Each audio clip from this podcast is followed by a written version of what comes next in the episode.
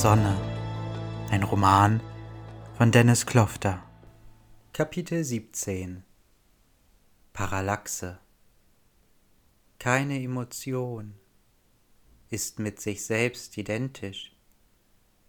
Ihre Wahrheit liegt in der Lüge ihrer Unmittelbarkeit, jenseits jeder Vernunft. Es roch anders. Beim Aussteigen hatte er sich zur Seite vor eine graue Säule geflüchtet. So konnte der aussteigende Schwarm ungehindert an ihm vorbeigespült werden. Dann, als er wieder etwas Platz hatte, folgte er dem Schwarm die breite Treppe hinauf und ließ die grauen Gleise unter sich.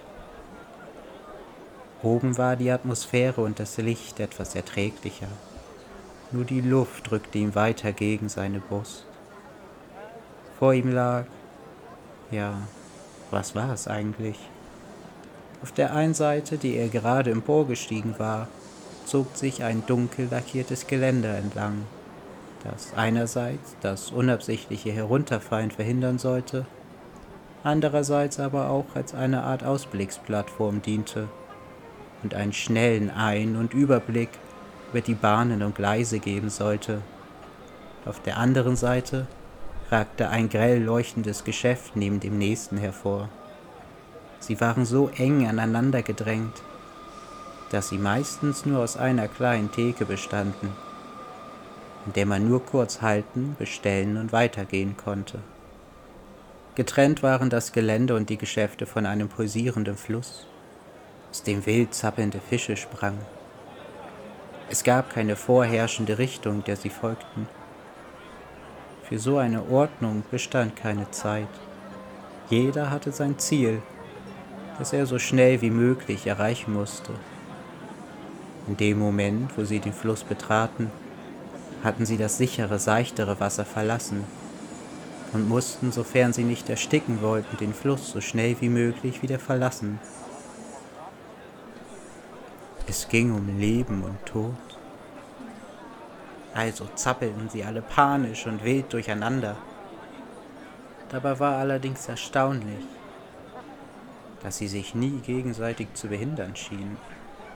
Nie prallten sie aufeinander oder versperrten sich den Weg. Alle hatten in irgendeiner Form das gleiche Ziel. Und dieser Umstand reichte vollkommen aus, um eine merkwürdige Ordnung und Verständnis zu schaffen. Er lächelte. Neugierig hatte er sich neben der Treppe ans Geländer gelehnt und die Fische beobachtet. Er wusste, was er tun würde. Er würde toter Fisch spielen. Entspannt drückte er sich vom Geländer, steckte seine Hände in seine Hosentaschen und setzte vorsichtig einen Fuß ins Wasser.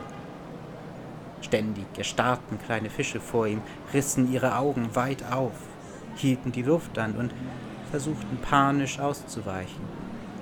In seinem Rücken konnte er genervtes Stöhnen und Zungengeschnalze hören. In seinem Rücken konnte er genervtes Stöhnen und Zungengeschnalze hören.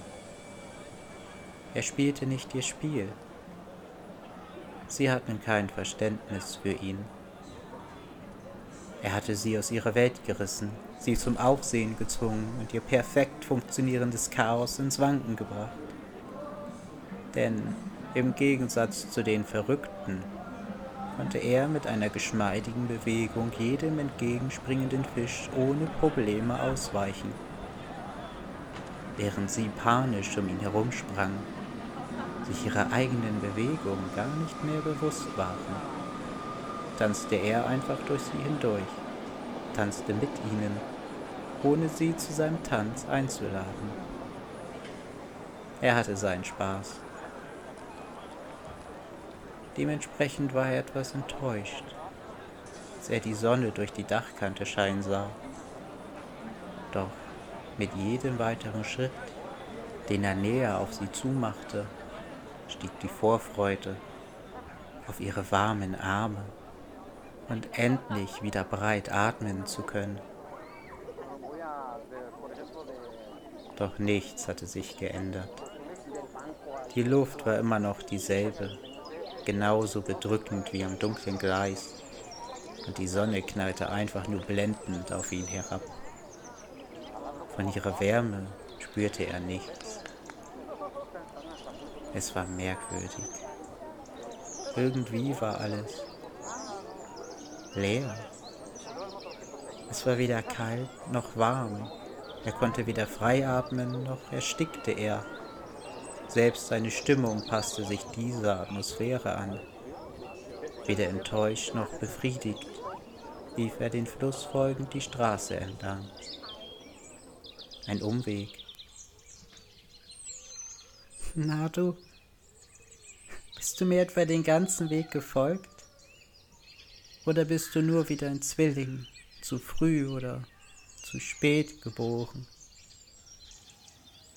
Ein weißer Schmetterling tanzte im kaum spürbaren Wind direkt vor seiner Nase, als wollte er sich auf ihr niedersetzen. Er streckte seine Hand nach ihm aus, nicht um ihn zu berühren, sondern nur um sich seiner Wirklichkeit zu versichern. Als der kleine Schmetterling dann aber vor ihm davonflatterte und drohte aus seiner Reichweite zu verschwinden, lief er ihm einfach, ohne jedes Bewusstsein für seine Umwelt hinterher. Was interessierte ihn der Verkehr, den er mehrere Male ausbremste und fast von einem Einhorn überfahren wurde? Er wollte diesem kleinen Wesen beim Fliegen, beim Leben zusehen. Die Schwierigkeit, die es für dieses zarte Wesen schon darstellte, einfach nur gegen den kaum spürbaren Wind anzufliegen. Ein, zwei Regentropfen konnten es ertränken, zerquetschen. Doch dieses Wesen flatterte einfach unbekümmert der Schwierigkeiten und Gefahren weiter. Wie die Raupe, die es zuvor gewesen war, die Luft nicht kennt, schien dieser kleine Falter den Boden nicht mehr zu kennen. Unermüdlich flatterte er, gejagt von einem ungefährlichen Jäger, immer weiter und weiter. Und dieser Jäger stolperte ihm, fast vergessend, dass er selbst wie die Raupe an den Boden gekettet war, hinterher, bis der Schmetterling dann, unerreichbar für ihn, in einer Baumkrone verschwand. Im dunklen Schatten der Bäume stehend, konnte er ihm nur noch träumend nachsehen. Ich erinnere mich, geboren worden zu sein. Aber alles andere, es ist, als, als, als hätte sich ein schwarzer Schatten darüber gelegt. Er müsste nur einen kleinen Schritt aus der Sonne machen und alles wäre wieder hell und klar.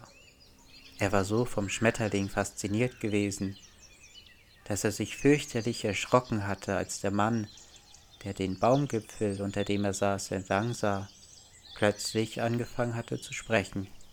Die Bäume schweigen. Und wenn sie sprechen, dann nur flüsternd. Sie kennt zu viele Geheimnisse. Der Mann sprach ganz ruhig und leise, als würde er nur zu sich selbst sprechen. Die Stimme kam einfach aus ihm heraus, ohne jedes Nachdenken. Ich kenne dich. Wenn er ihn nicht direkt angesehen hätte, wäre er sich sicher gewesen, dass er nicht mit ihm sprach. Ja, ja, ich kenne dich wirklich sicher, ob er mit ihm und nicht mit einem unsichtbaren Dritten sprach, war er sich immer noch nicht. Ein stiller Mensch, immer am Schreien. Du erinnerst mich an meinen schwarzen Schatten, immer in der Sonne stehend. Sind denn nicht alle Schatten schwarz? Nein. Es gibt auch blaue, gelbe, rote, es gibt ganz viele Schattenfarben. Wenn du zum Beispiel mal aus der Sonne treten würdest, könntest du einen weißen Schatten sehen. Er blickte über seine Schulter, drehte sich um und sah zum Himmel hoch. Es war unmöglich, dass er die Sonne verdeckte. Nicht nur, dass der Himmel durch die Baumkronen verdeckt war, sondern die Sonne stand auch auf der anderen Seite. Er konnte sie sogar ab und zu durch das Blätterdach hindurch zwinkern sehen. Kommt das nicht darauf an, wo die Sonne steht? Über dir. Sie steht immer direkt über dir. Alles verdeckend, was hinter dir liegt. Und jetzt geh mir aus der Sonne! Dann versank der Mann. Wahrscheinlich im Streit mit seinem schwarzen Schatten. Seine Kindheit suchend vielleicht auch seiner einzigen Erinnerung nachträumend, in sich selbst. Er schwieg und erwiderte leise lachend das plötzliche Verschwinden. Was für eine komische Figur, dachte er. Aber irgendwie verstand er ihn auch. Er schüttelte seinen Kopf, um den Gedanken loszuwerden und drehte sich nach Orientierung suchend im Kreis. Hinter ihm lag ein kleines Haus, vor dessen dunklen Fenstern ein Spinnennetz hing. Er stockte. Kurz hatte er gedacht, dass es seine verlassene, jetzt fremde Wohnung war. Aber das war unmöglich. Noch einmal schüttelte er seinen Kopf und drehte sich zurück. Äh. Ja? Er hatte bereits seine Stimme erhoben. Der Mann war verschwunden. Na, hast du dich wieder verlaufen? Schön zu sehen, dass sich wenigstens einer nicht verändert hat. Ist das alles, was du mit hast? Alles, was ich hab. Alter, so kannst du auf jeden Fall nicht auf die Hochzeit. Hast du denn nichts Besseres zu tun? Zum Beispiel dich um deine zukünftige Braut zu kümmern? Pff, ja klar, Was glaubst du denn? Die ist froh, mich kurz vorher los zu sein. Aber übrigens, du hast die Bachelorparty verpasst. Verpasst? Du meinst wohl eher, ich wurde nicht eingeladen. Ich wollte dich schon. Schon, hm? Mich. Ja, ist, ist klar, ne?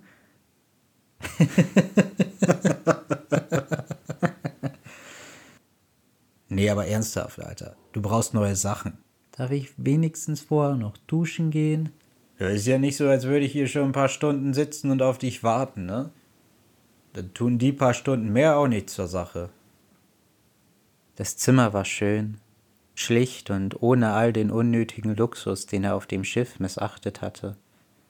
Einfach nur ein Bett, ein kleines Badezimmer, das nur aus Dusche, WC und Waschbecken bestand, einer wahrscheinlich nie benutzten, aus zwei Herdplatten bestehenden Küche, einem Schrank und einem auf der Kommode stehenden falschen Spiegel. Aber das Wichtigste war ein großes, helles Fenster, das sich fast über die gesamte Seitenwand ausbreitete. Er legte seine Tasche aufs Bett und zog sich, seine Klamotten halbwegs ordentlich neben sie legend, aus.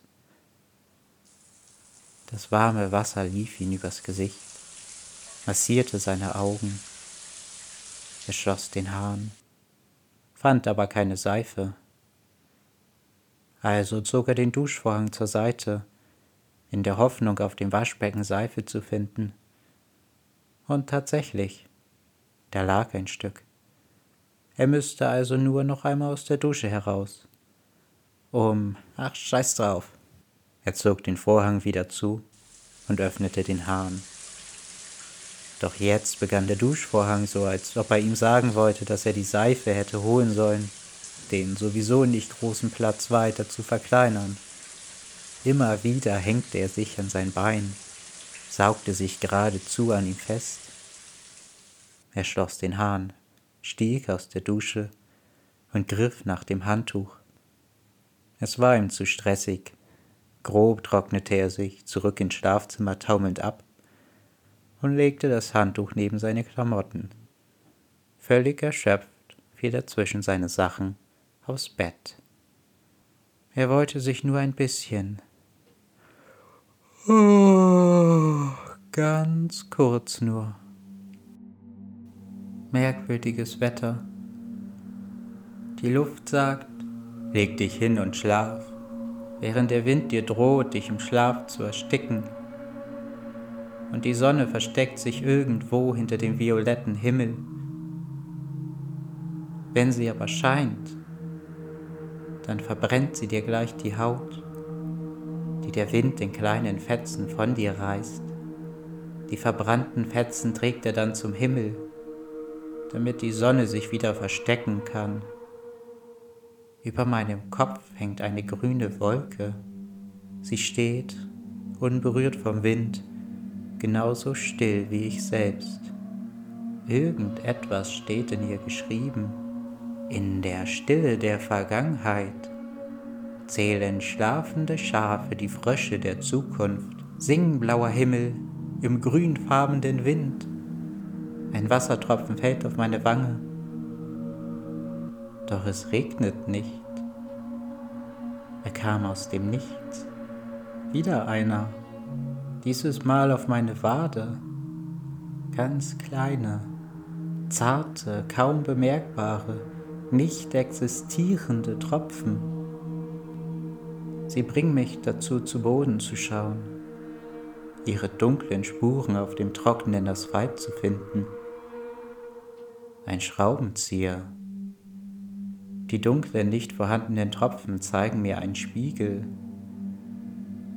Ich halte einen Hammer in meiner Hand. Die grüne Wolke bin ich. Sie kommt aus meinem Kopf. Ich habe ein Loch in meinem Kopf. Ich ströme aus meinem Kopf heraus, habe ihn gespalten mit Hammer und Schraubenzieher.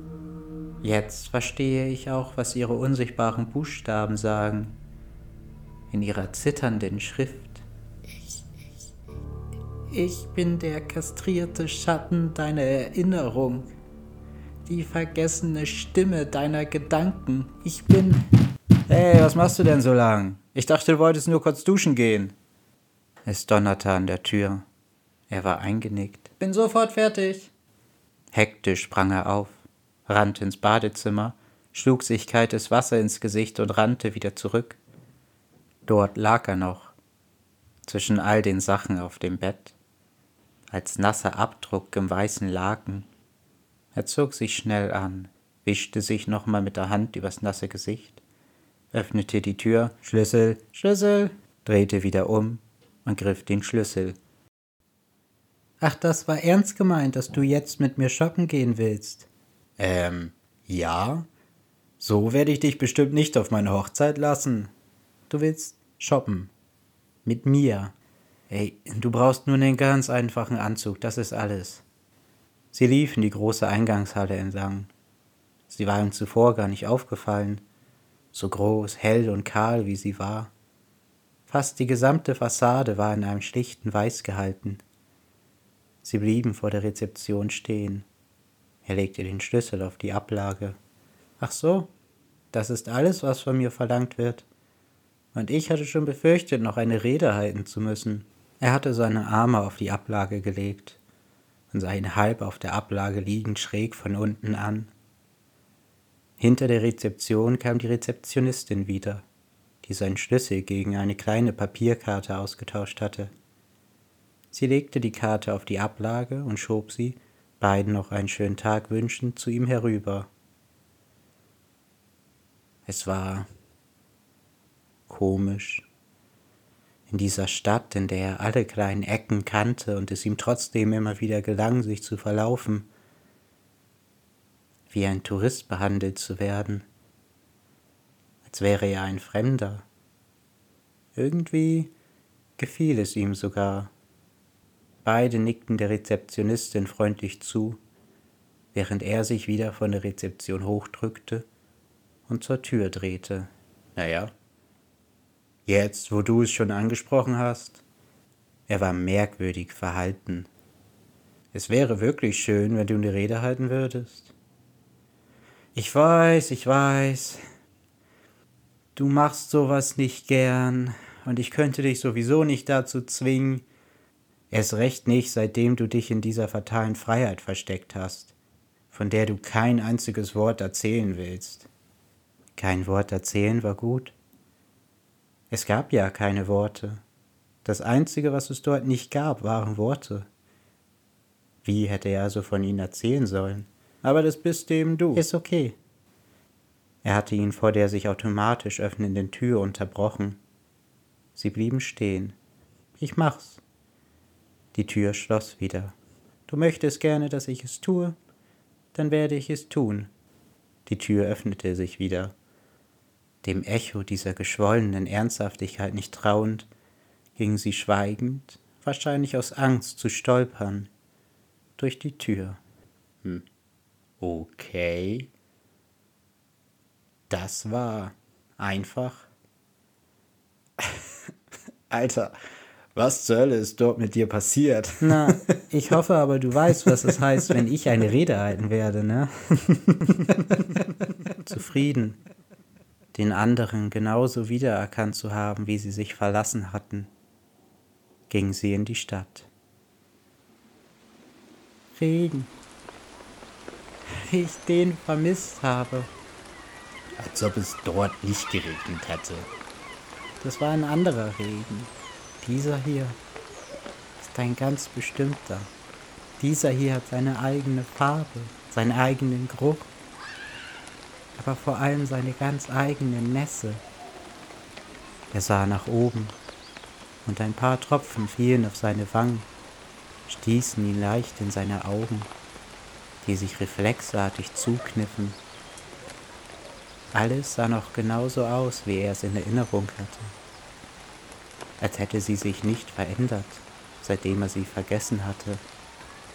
Unbekümmert vom Regen, der auf der Wasserfläche des Brunnen tanzte, liefen laut lachende Kinder um ihn herum, stoppten und liefen in die andere Richtung weiter. Kleine Spatzen suchten noch immer genauso verzweifelt nach den Krümeln der hektisch fressenden Angestellten, Sogar der gelbe Kran ragte noch über den Dächern der Häuser und Geschäften hervor. Nichts von all dem hatte er vermisst. Sie besaßen keine Atmosphäre, Gerüche, Leben. Hier lief niemand, außer den tobenden Kindern, ungestört vom Regen einfach weiter. Hier flohen sie vor ihm, versuchten sich vor ihm zu verstecken in Geschäften unter Schirmen und Kapuzen. Was hielt ihn eigentlich hier? Hatte er nicht gelernt, dass er immer davonlaufen konnte? Dass er überall überleben konnte? Konnte er das wirklich? Nicht überleben, sondern einfach davonlaufen. Hier. Der sollte passen und ausreichend sein. War es ihm wirklich egal, wo er war? Konnte er dem Ganzen einfach so entkommen? Du weißt aber schon, dass ich so wenig Sachen besitze, weil ich kein Geld habe, ne? Ja, ja, ja, ja. Er ging, den Anzug über eine Schulter geworfen, in eine Kabine. Wie ein künftiges Echo resonierten die Fragen in seinem Ohr. Wo warst wo du? Warst Was? Du? Er wusste doch, wo er gewesen war. Er hatte ihn doch den Brief geschrieben. Ja, genau. Und du weißt, wo du jetzt bist. bist Gut. Bist. Dann haben wir das ja erledigt. Es war die leise, flüsternde Stimme, die sich aufgrund ihrer Lautstärke so gut überhören ließ. Doch aus irgendeinem Grund hörte er dieses Mal hin und fing an zu antworten. Nichts wirklich, nichts wirklich. Nichts wirklich. Irgendwie hatten wir dann relativ schnell einen Ersatz für dich gefunden so einen jungen Burschen. Der hatte zwar keine Erfahrung, aber im Großen und Ganzen hat er seine Arbeit ganz gut gemacht. Ja, und, und dann lief alles ganz normal weiter. Der Regen war stärker geworden. Neben ihm hatte er sofort einen Regenschirm aufgespannt, der genug Platz für beide bot. Doch er weigerte sich, sich mit unterzustellen. Er genoss den Regen das kalte Wasser, das sich in regelmäßigen Abständen auf seinen Kopf ansammelte und seine Wangen herunterrann. Na dann habt ihr mich ja nicht groß vermisst. Er lachte verhalten. Doch durch den Abstand, der jetzt zwischen ihnen entstanden war, und den Nerven des auf den Regenschirm prasselnden Regens, mussten sie jetzt fast schreien, um sich gegenseitig noch zu verstehen. Sein Lachen ging ungehört unter. Die Straßen waren noch leerer geworden, als hätte der Regen alle Menschen hinfortgespült. In kleiner Entfernung sah er einen Mann, der sich eine weiße Plastikmappe über den Kopf hielt und so versuchte sich und gleichzeitig den Strauß Nelken, den er in seiner Hand hielt, vor dem Regen zu retten. Naja, es war ja nicht so, als ob dein Verschwinden vollkommen aus dem Nichts gekommen wäre, ne? Vor ihren Füßen sprang ein kleines Mädchen in eine kleine Pfütze, um die sie beide geschickt herumtänzelten. Du hast es halt schon irgendwie angekündigt. Sofort war die Mutter zu ihr gerannt und hatte begonnen, sie auszuschimpfen. Hier, Plötzlich blieb er stehen und zeigte, den Regenschirm zusammenfaltend, auf ein Geschäft. Das wollte ich dir zeigen. Halb rückwärts gehen, dem Mädchen und der Mutter nachschauend, hatte er nicht mitbekommen, dass er stehen geblieben war und wäre fast in ihn hineingelaufen. Der Regen lief ihm das Gesicht herunter und hatte bereits seine Hose durchnässt. Sie begann an seinem Bein zu kleben es war ein Bücherladen. Zielstrebig liefen sie auf ihn zu, steuerten auf etwas ganz Bestimmtes zu, das sich aber noch hinter Büchern zu verstecken schien und nur ganz langsam hinter ihnen auftauchte, eine eng an der Wand anliegende Rolltreppe. Sie stand still, doch in dem Moment, in dem er sich auf die erste Stufe gestellt hatte, begann sie sich langsam nach oben zu bewegen. Einen Fuß auf die nächste Stufe gestellt, hielt er sich an der sich mit empor bewegenden schwarzen Zunge des Geländers fest. Plötzlich begann die Treppe ganz zart, wie getrennte Wale, die sich über alle Ozeane suchen, sehnsüchtig zu singen. Er sah nach oben, konnte aber nicht erkennen, wo genau die Fahrt hinführen sollte. Langsam konnte er über die Bergspitze hinaussehen. Oben zeigte sich ein heller, sonnendurchfluteter Raum, dessen Wände das Licht nicht verstuckten, sondern es sanft in den Raum zurückwarfen. Rechts von ihm war ein kleiner Tresen, hinter dem zwei matt goldene Maschinen standen, die von einer Tür mit runden Bullauge getrennt wurden. Links von ihm standen zwei Türen, der restliche Raum war von runden Tischen, vor denen Stühle standen, gefüllt. Doch er konnte nur ihre Umrisse erkennen. Sie versteckten sich unter weißen Tüchern. Das ist es also. Hm, das ist es. Also gibt's kein Zurück mehr. Er zog sich seine nasse Jacke aus und legte sie über eines der Laken. Jep. Gehen zurück mehr. Ich bin halt nicht mit dem Meer verlobt. Also keine Flitterwochen für euch zwei. Misstrauisch sah er durch den Raum. Nein, wir konnten uns ja gerade mal die Hochzeit leisten. Und dann der Laden hier. Wann ist die Eröffnung? Langsam ging er zum Fenster. In fünf Tagen. In fünf Tagen. Erstaunt drehte er sich zu ihm zurück. Na dann habt ihr wirklich keine Zeit für Flitterwochen. Beim Weitersprechen drehte er sich zurück zum Fenster, verschränkte seine Arme und sah hinaus. In der Ferne konnte er die Sonne im Meer baden sehen. Der Regen hatte aufgehört. Also, dafür, dass du nicht mit dem Meer verlobt bist, hast du aber einen sehr beobachtenden Blick auf sie. Er musste rufen, weil er in seinem Rücken hinter den Tresen gegangen war und Wasser aufsetzte. No, erste Liebe stirbt nie, ne? rief er hinterm Tresen zurück. Nee, sie stirbt nicht. Nur leben darf sie auch nicht, murmelte er vor sich hin. Was? Er schwieg. Während das Wasser zu kochen begann, war er wieder hinterm Tresen hervorgetreten und zog eines der weißen Laken vom Tisch und den Stühlen. Und außerdem muss ich dich ja auch irgendwie herlocken. Hm. Er lachte leise und kehrte hinter den Tresen zurück. Kurz danach kam er mit zwei dampfenden Tassen, die er auf den ersten Tisch stellte, wieder hervor.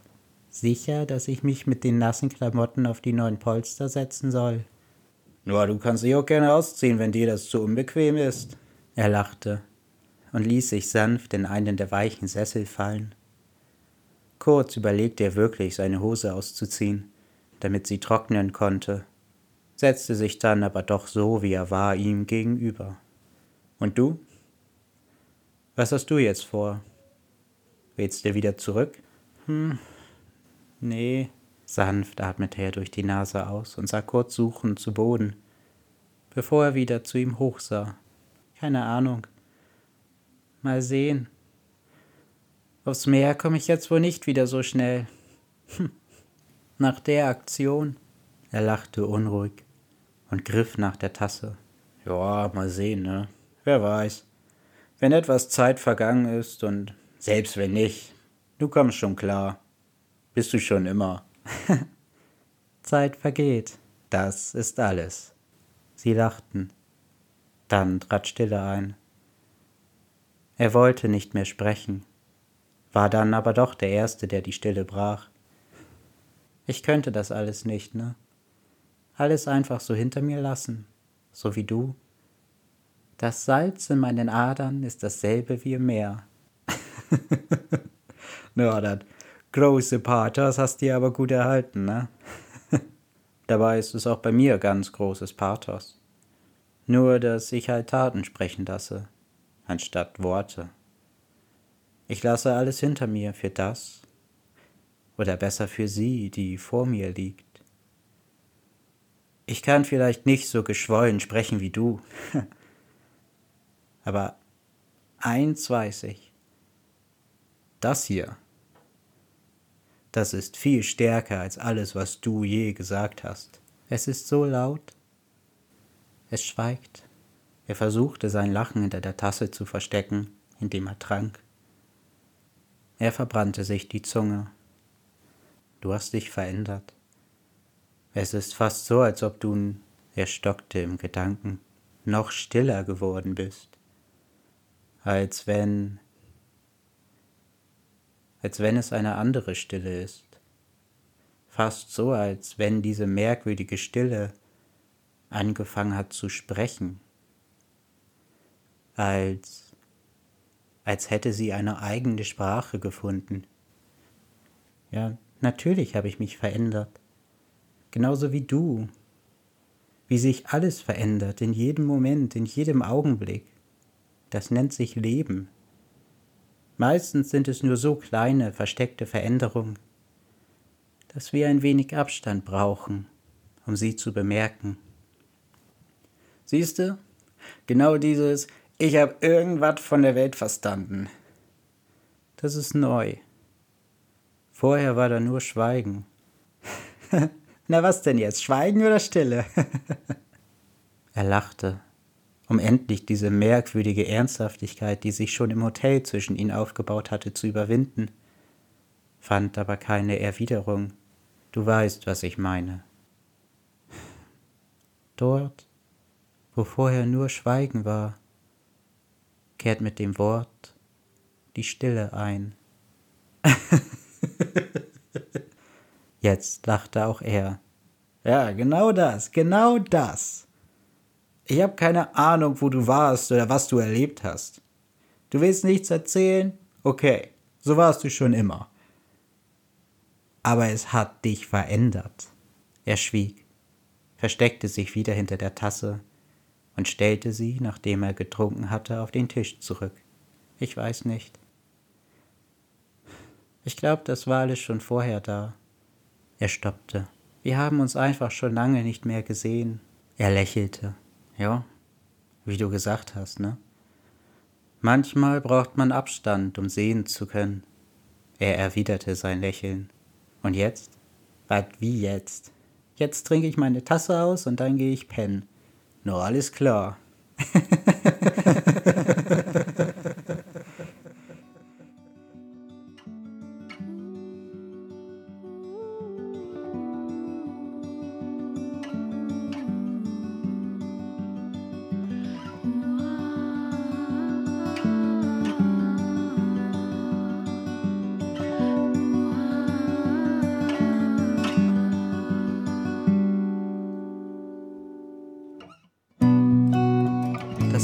Sonne. Ein Roman, geschrieben und gelesen von Dennis Klofter. Intro World Travel bei Lexin Music. Outro Forest Lullaby bei Les FM.